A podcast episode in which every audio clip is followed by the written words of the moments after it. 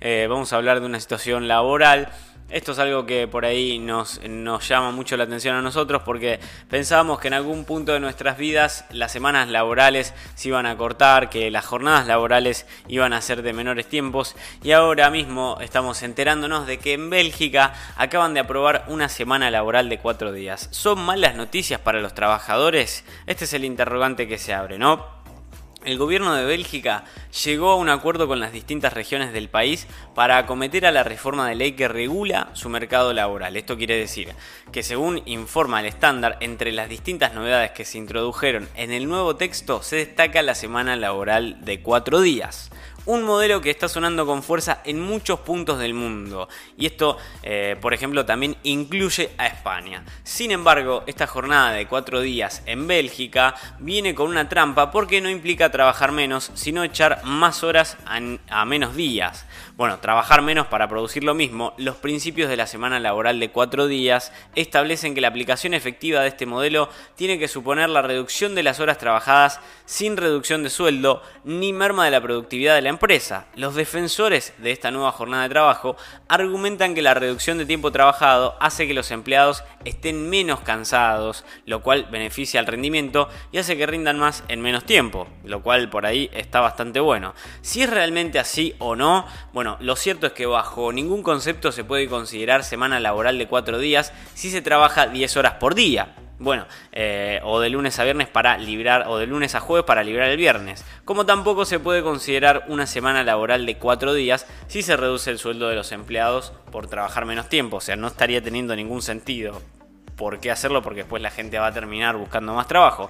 Por lo tanto, concentrar más horas en menos días es todo lo contrario a lo que pretenden los defensores de este modelo. Lo que en verdad propone Bélgica, a pesar de que la reforma contempla la posibilidad de concentrar la jornada laboral en cuatro días, en realidad es la opción que se enmarca en una medida más amplia que pretende otorgar la flexibilidad a los trabajadores para configurar las horas de trabajo. La jornada no se reduce, o sea, la jornada laboral no se reduce, uno elige cómo hacer la jornada laboral. Así, los belgas también pueden elegir trabajar más una semana para descansar algún día a la siguiente, pero en el cómputo global tienen que sumar sí o sí 40 horas semanales. Así que no hay manera de que no labures 40 horas semanales. ¿eh?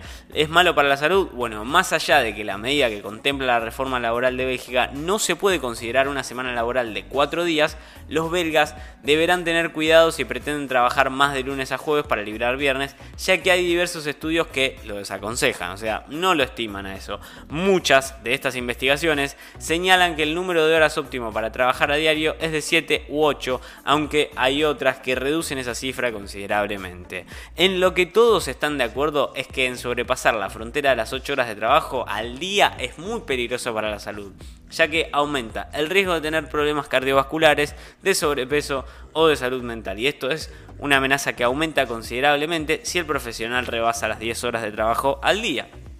Por supuesto, así que ya sabes, en Bélgica se acaba de aprobar una semana laboral de 4 días, pero por ahí puede llegar a no ser tan buena noticia para los trabajadores, ¿no? Ya que cargar más horas a un día de trabajo no va a hacer que tengas menos carga laboral en sí. Así que bueno, ya lo sabes, Bélgica aprueba una semana laboral de 4 días y son varias las interrogantes que se abren para los trabajadores. ¿Continuará esto? ¿Será mejor o será peor?